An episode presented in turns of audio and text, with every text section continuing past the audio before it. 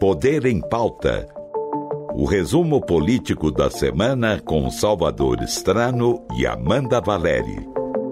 Na edição de hoje do Poder em Pauta, vamos debater a medida provisória que reonera a folha de pagamento de 17 setores da economia. É uma questão que envolve um caráter econômico e político, já que virou uma queda de braço entre o Palácio do Planalto e o Congresso. E foi uma semana de muitas negociações. O ministro da Fazenda, Fernando Haddad, se encontrou com o presidente Lula, com o presidente do Congresso, Rodrigo Pacheco, com o presidente da Câmara, Arthur Lira, que antecipou o fim das férias para uma reunião presencial com o ministro nesta quinta-feira. É, Amanda, e o governo sinalizou que poderia desistir da atual medida provisória e enviar um projeto de lei com um novo desenho. Um dos modelos em discussão é aumentar o prazo da transição para reoneração até 2029. Além disso, o Congresso manteria a retomada dos impostos ao setor de eventos e a criação de um teto anual para a execução de compensações tributárias decorrentes de decisões judiciais. E parece que ambos os lados não ficaram satisfeitos. Nesta sexta-feira, Rodrigo Pacheco disse que o ministro da Fazenda teria topado desistir da reoneração e disse que só não devolveu o texto porque a MP incluía outros dois dispositivos. Essa medida provisória, agora recente, fosse ela somente relativa à desoneração da folha de pagamento, em que houve um pronunciamento robusto e rotundo do Congresso Nacional de prorrogação da desoneração da folha de pagamento do Brasil, ela seria inconstitucional e seria devolvida. Mas ela tem outros temas relativos às compensações tributárias, ao programa do setor de evento, à própria desoneração dos municípios, que é um instituto novo que nós incluímos na lei é, recente. Então, como ela tem quatro institutos diversos na medida provisória, a minha preferência foi pela saída através do diálogo e da construção política com o ministro Fernando Haddad e com o presidente Lula. Conversei com ambos. E ficou ajustado. E aqui quero dizer, a desoneração da folha de pagamento, a despeito daqueles que concordem ou não com esse instituto, mas tendo sido uma decisão do Congresso Nacional através de uma lei decidida pelo Congresso e com um veto derrubado pelo Congresso Nacional e por mim promulgada a lei, a desoneração valerá. E há o compromisso do governo federal de reeditar a medida provisória para revogar esta medida provisória na parte que toca a desoneração da folha de pagamento. Esse é o compromisso político que fizemos. Ao longo da semana, a gente foi conferir a opinião dos parlamentares sobre o assunto. O líder do governo no Senado, Jacques Wagner, defendeu uma solução política a essa crise. Não há interesse, pelo menos manifesto, aqui, e pelo que eu entendi também, do presidente Arthur Lira, não há nenhum objetivo de termos perdedores e vencedores. Já a senadora Damares Alves, do Republicanos, afirma que a reoneração levaria à demissão de centenas de trabalhadores e criticou o governo pela condução do impasse político.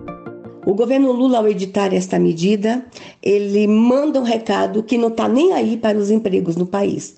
Porque esta medida coloca em risco milhões de empregos no nosso país. Mas o governo Lula também errou porque usou uma medida provisória para derrubar a derrubada de um veto do Congresso Nacional. Nós não podemos aceitar tamanha aberração jurídica no país. Tem muita coisa envolvida nesse debate. E para a gente se aprofundar no assunto, o Poder em Pauta recebe hoje o economista Murilo Viana, especialista em contas públicas. Bem-vindo, Murilo. É, obrigado, é um prazer estar aqui com vocês. O prazer é nosso. Murilo, a gente viu as coisas envolvendo a MP da desoneração andarem pouco essa semana. O que parece que está se desenhando é a prorrogação do fim do benefício só para 2029. Eu queria que você fizesse uma avaliação sobre isso. Isso é positivo? É negativo? A gente está caminhando para algo que vai piorar a economia ou melhorar? É uma questão super, super relevante e multifacetado, né? Vamos primeiro tratar em relação a essa política que vem lá do governo Dilma ainda, quando se criou a política de oneração da folha. Ele inicialmente ele foi focado nos setores exportadores. Por que exportadores? Na época, foi identificado que o Brasil ah, tinha um câmbio que era desfavorável à indústria e também você tinha uma forte ascensão da China com os produtos que competiam com os produtos brasileiros naquele período. E o, o risco da forte concentração do agro na, nas exportações e a perda da, do tecido industrial. Então, naquele momento, foi focado como uma forma de diminuir o custo do trabalho embutido nas exportações e dá uma certa competitividade para os produtos brasileiros lá fora. Ao longo dos anos, essa política foi sendo alterada e foi basicamente é, tornando concentrado sobre serviços, serviços prestados no Brasil. E isso modificou a forma como era feita a exoneração. Então, já tinham muitas críticas ao modelo de exoneração que tinha sido criado em 2011, e depois, ao longo dos anos, ele foi piorando. Existem inúmeros estudos feitos ao longo dos últimos anos que indicam a baixa eficácia uh, da política de exoneração, da forma como foi feita no Brasil, para poder gerar emprego, renda, então tem um elevado custo fiscal e uma baixa efetividade. Então, se tivesse em implementação que tanto se fala do chamado spend review, ou seja, a revisão periódica dos gastos, e quando a gente fala de revisão periódica dos gastos, a gente também trata de gastos tributários, como é o caso da exoneração, com certeza essa política estaria ali entre as primeiras que seria, ah, digamos, ceifada. Essa é uma constatação do ponto de vista de análise técnica dos pesquisadores é, que trabalham com, com, o tema, com o tema ao longo dos últimos anos. E o governo aí, ao longo dos últimos anos também, mas especificamente ah, do ano passado para cá, tem tentado ah, ceifar essa questão dessa política, tendo em vista essa baixa efetividade e elevado custo fiscal. Porém, ah, os grupos que, que, que usufruem do benefício da desoneração acabam pressionando, tem uma forte entrada ali no Congresso Nacional e acabam pressionando pela prorrogação da desoneração. Então, esse é o pano de fundo, é uma política com baixa efetividade do ponto de vista da geração de emprego, é uma política hoje fortemente concentrada em setores de serviços que não concorrem internacionalmente e, e tem um custo fiscal relevante e o país enfrenta, aí, infelizmente, um déficit primário, ou seja, as contas do governo não conseguem fechar no azul nem mesmo para poder começar a pagar os juros, digamos assim, né? O que leva a uma trajetória de endividamento, de endividamento público a perigoso para o Brasil. Então, tendo tudo isso em vista, é uma política pouco eficiente, é uma política que deveria, assim, ser colocada a um fim o mais rápido possível. Professor Murilo, o ministro da Fazenda, Fernando Haddad, fala que a medida vai gerar um impacto de 32 bilhões de reais que não estão previstos no orçamento e até agora também não tem uma alternativa de arrecadação para cobrir esse rombo. É, obviamente mirando o déficit zero agora em 2024. E cobrou do Congresso para que essa meta seja alcançada. Faz bem essa cobrança do ministro, é, a participação do Congresso, é, já que existe um lobby muito grande por parte do, do setor econômico envolvido, né, já que os, os números mostram que é, essa política efetivamente já não traz os efeitos esperados? É, sem dúvida. O que acontece é já tem uma previsão. É, é mais do que uma questão simplesmente política. A forma como foi feita a prorrogação ela não respeita a previsão a, da lei de unidade fiscal. Então, se a gente, nós olharmos ali, existe uma lei chamada Lei de Unidade Fiscal, que é a Lei Complementar 101 de 2000, que estabelece regras para a questão de aumento de despesas, de corte também, a, a, a de corte de, de receitas. Então, assim, existem regras fiscais que devem ser seguidas para que não leve aí um descalabro das contas públicas ao longo dos anos. E dentro dessa da lei de idade fiscal, que é considerada a principal lei de finanças públicas do Brasil, ali no artigo 24, afirma claramente que nenhum benefício relativo à Seguridade Social poderá ser criado, majorado ou estendido sem indicação de fonte de custeio total. É o caso, por exemplo, da desoneração. A desoneração ela foi prorrogada é, para os setores até 2027 e com uma questão adicional. Durante a tramitação, expandiu o contorno da exoneração também para os municípios de menor porte. Então, hoje, é, de acordo com a lei que, foi aprovada no ano passado no Congresso Nacional, tem a desoneração para os 17 setores. Além disso, municípios até 142 mil habitantes é, terão aí a redução da alíquota previdenciária de 20% para 8%, que gera também, evidentemente, frustração de arrecadação a, previdenciária. Nós temos que lembrar que, infelizmente, o regime previdenciário no Brasil enfrenta um déficit é, muito elevado e tem uma tendência de piorar isso ao longo dos anos, especialmente com o processo de envelhecimento rápido da população e a dificuldade que nós temos também de gerar empregos formalizados. Então, tudo isso tem que ser levado em consideração. Então, existe uma, uma falta de acordo, digamos assim, não está em conformidade com o que prega a legislação fiscal, e o próprio Congresso tem receio de que o, o governo federal ah, vá até o Supremo Tribunal Federal alegando inconstitucionalidade em relação à prorrogação, à prorrogação da desoneração da folha. Tem essa questão que permeia, então, esse relacionamento entre o Congresso e o Executivo. Obviamente que, é, especificamente nesse último ponto, é não trivial para o governo uh, acessar o Supremo Tribunal Federal, tendo em vista que depois o Congresso pode retaliar em outras medidas, mas é sempre, é sempre tem esse poder, digamos assim, esse poder de, de olha, se vocês não não se atentarem a essa questão, se o Congresso não se atentar à criação a, de alguma medida de compensação, nós podemos levar ao Supremo Tribunal Federal. Então, esse, isso fica como, ah, digamos, um poder de barganha ali em relação ao Congresso Nacional. Porém, eu gostaria de chamar atenção para outra coisa também, super relevante, que é a medida provisória que o governo ah, enviou ao Congresso Nacional no final do ano, mudando as regras da exoneração e mudando as regras da exoneração ela também veio embutida de outras questões, outras questões de impacto fiscal super relevante, como, por exemplo, a extinção gradativa do programa ali, emergencial de suporte aos setores de eventos, chamado PERSE, e também ah, uma questão de limitação, a limitação das compensações tributárias que as empresas podem fazer ah, em relação a, a decisões transitadas julgadas. É o caso, por exemplo, da chamada tese do século, que foi, que foi definida pelo Supremo Tribunal Federal e que obrigou ali a retirada do tributo do ICMS da base de cálculo PIS/COFINS. Isso teve um impacto muito forte fiscal e tem tido impacto pelas compensações realizadas pelas empresas, e o governo tem alegado que isso tem dificultado a previsão de receita. Então, nós temos que ver também a medida provisória a, enviada ali pelo, pelo Congresso, publicada pelo, pelo, pelo governo federal, como algo que vai muito além da exoneração da folha, tá bem?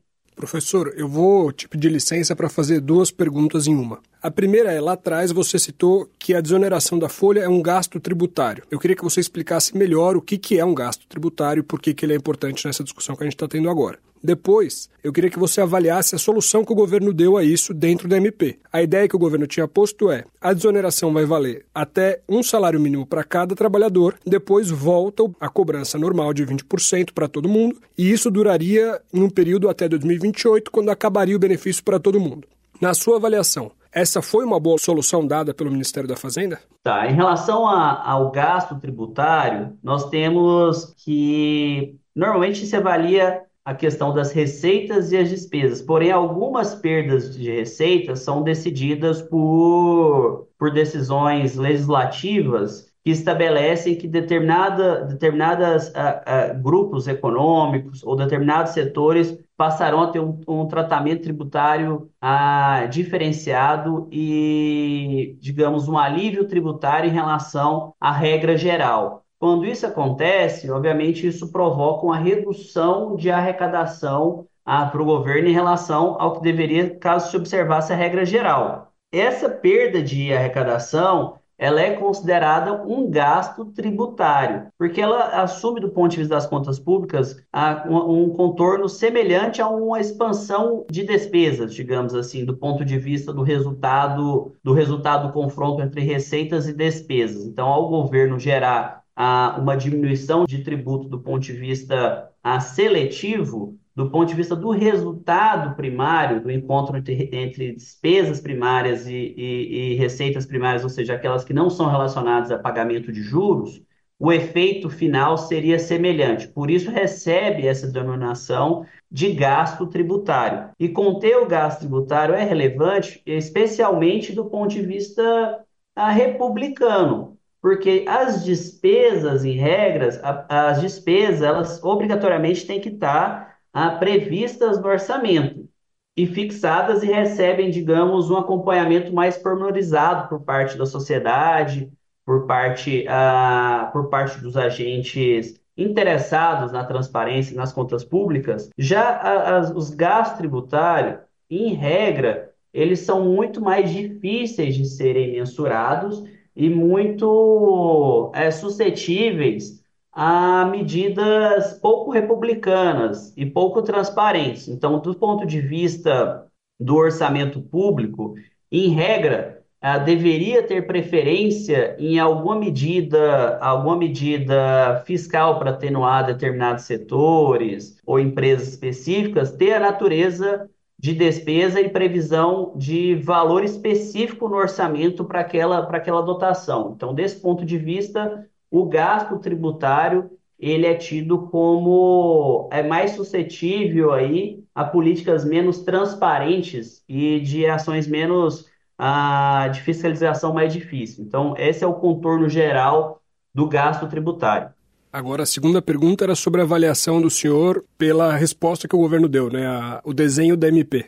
Em relação à, à questão da, da MP, é, emitida pelo, é, divulgada pelo, pelo Poder Executivo, ela tem uma questão relevante, que é a, esse contorno da desoneração do primeiro salário mínimo. Essa desoneração do primeiro salário mínimo está em linha com o que o secretário uh, especial da reforma tributária, Bernardo Api, tem sinalizado ao longo dos últimos anos, nos seus diferentes estudos, é como um objeto, digamos, de desejo por parte do, do secretário para ser levado como uma política de desoneração horizontal depois no, no Brasil. Vale lembrar que o Brasil apresenta uma das maiores cargas, a, uma das maiores cargas sobre o emprego formal. E, obviamente, isso retira a competitividade do Brasil nas exportações e, ao mesmo tempo, isso gera um impacto, ah, isso reflete na questão da informalidade. Não é o principal fator, mas é um fator relevante do elevado ah, índice de informalidade no mercado de trabalho, mercado de trabalho brasileiro. Então, o, essa desoneração do primeiro salário, ela tem como pano de fundo a questão de que uma pessoa que trabalha no Brasil, que recebe é, em torno de um salário mínimo, ela estando no mercado formal ou não, ela consegue obter, ah, depois dos 65, depois de 67, 65 anos, uma, o benefício do BPC Loas, que é o benefício de prestação ah, continuada ah, previsto, previsto na, na Constituição independente dela ter contribuído. Então, existe um desestímulo às pessoas contribuírem ao longo da vida, sobretudo em relação àquelas que recebem um salário mínimo, tendo em vista que, independente da, dela contribuir ou não, ao final da sua vida laboral, ela poderá usufruir desse benefício de um salário mínimo do BPC Loas. Além disso, nós temos uma altíssima rotatividade no mercado de trabalho e, sobretudo, para os grupos de renda de menor renda, que em torno ali de um salário mínimo, você tem também uma tendência de parte do, da vida laboral da, da pessoa ser feita no mercado formal, outra parte no mercado informal, de tal forma que ao longo da vida laboral ela terá dificuldade de cumprir os requisitos para ter aposentadoria como se do mercado formal fosse. Então, por toda essa questão estrutural, do mercado de trabalho e as regras relacionadas a benefícios previdenciários e assistenciais,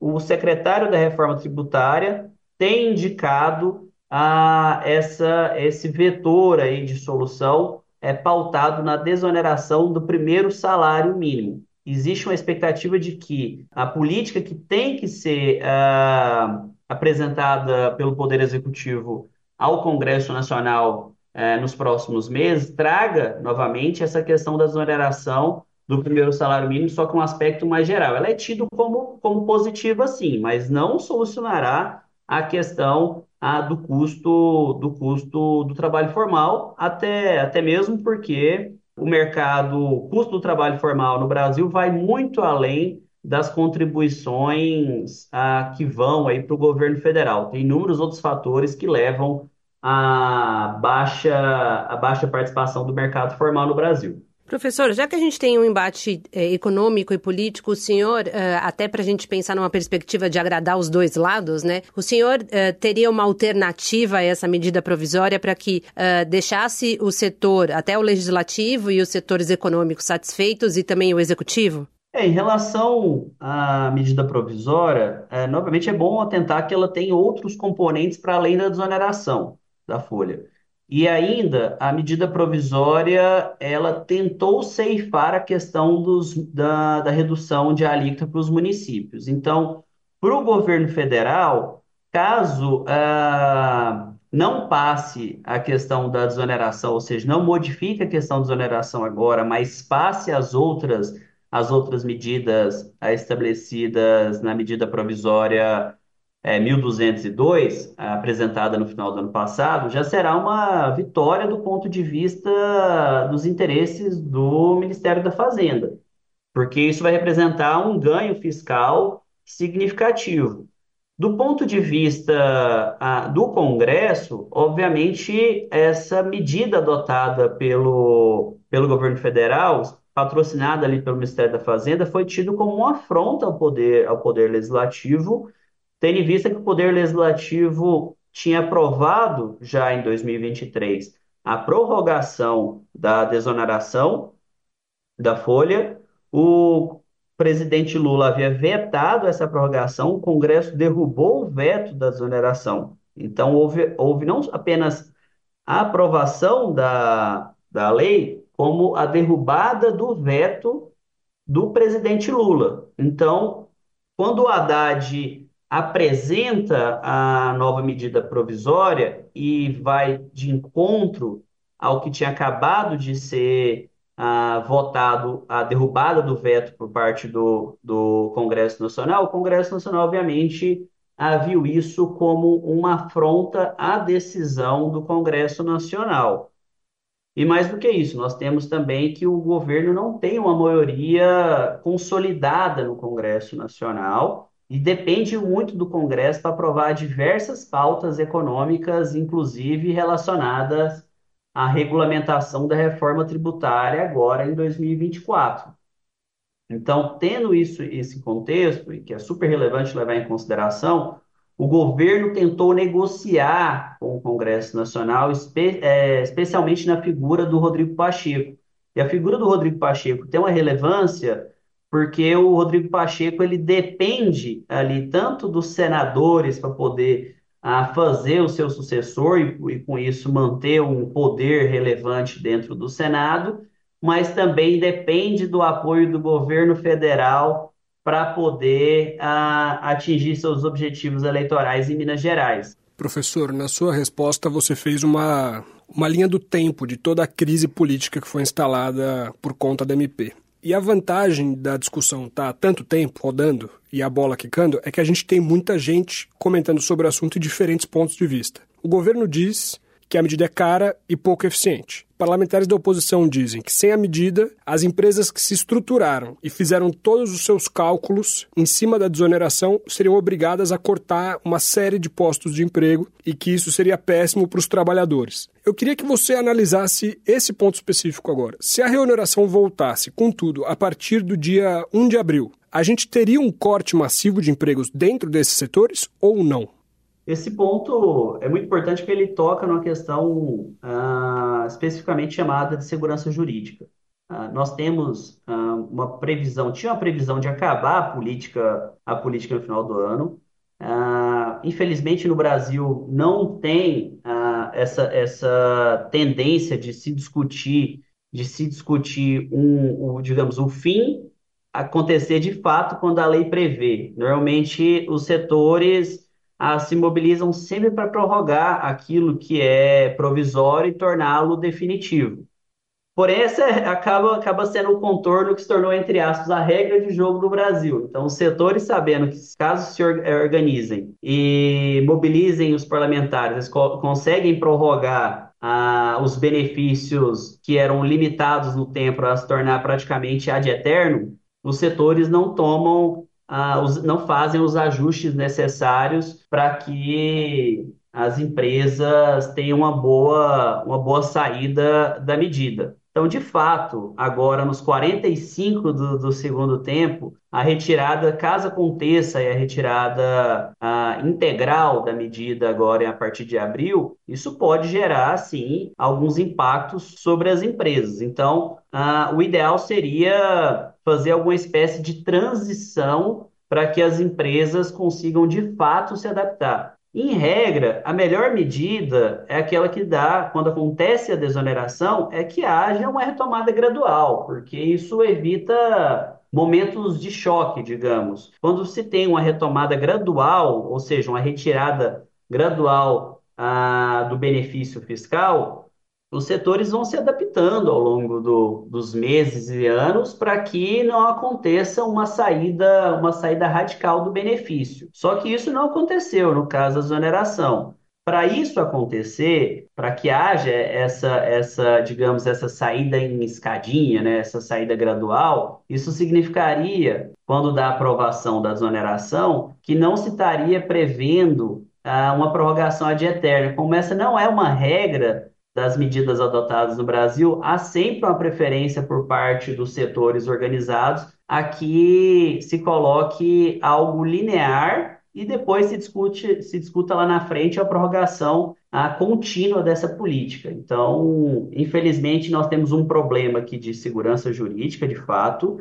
Nós temos também um problema de desenho da política pública, pelo fato de não ter tido esse escalonamento, e nós temos uma questão aí de uma questão puramente de poder político, digamos assim, né? Sobre a forma como os grupos uh, de poder agem uh, no Congresso Nacional para definição das suas políticas públicas. Bom, uma novela que a gente vai ainda ver as, as cenas dos próximos capítulos e que promete não acabar tão cedo, né? Sem dúvida. Professor, muito obrigada aqui pela participação do Poder em Pauta. Muito obrigado, é sempre um prazer estar aqui com vocês. Poder em Pauta. E tem bastante assunto essa semana, né? Ainda falando de impostos, o fim da isenção fiscal sobre salários de líderes religiosos causou um alvoroço no Congresso. A Frente Evangélica chamou a medida de ataque explícito ao segmento religioso. O ministro da Fazenda, Fernando Haddad, entrou no circuito para tentar apagar o incêndio. Nos bastidores, fala-se que o fim da isenção pode barrar o avanço do debate sobre a reoneração da folha de pagamentos.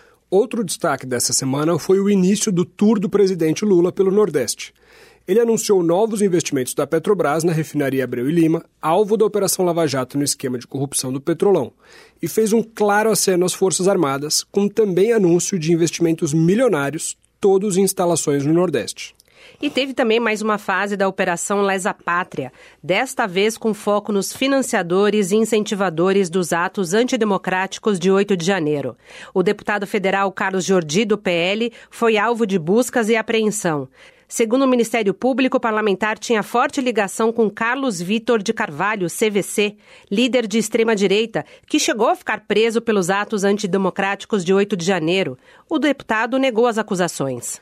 E por último, teve também a participação do Brasil no Fórum Econômico Mundial, em Davos, na Suíça.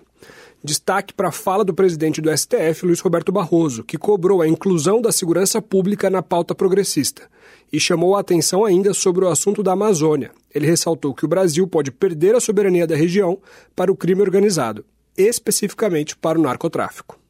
Esse foi o Poder em Pauta. A gente vai pedir um favor para você. Compartilhe esse episódio com todos os seus amigos. Eu espero que eles consigam aproveitar alguma coisa dessa discussão tão árida da reoneração da folha de pagamentos. E eu queria lembrar você também que na segunda-feira a gente vai ter o Poder em Pauta em vídeo, que é o pauta da semana. A gente te espera lá. Até lá. Você ouviu Poder em Pauta. O resumo político da semana com Salvador Estrano e Amanda Valeri. Produção de Gabriela Paques. Trabalhos técnicos Wagner Freitas. Realização Rádio Cultura, emissora da Fundação Padre Anchieta.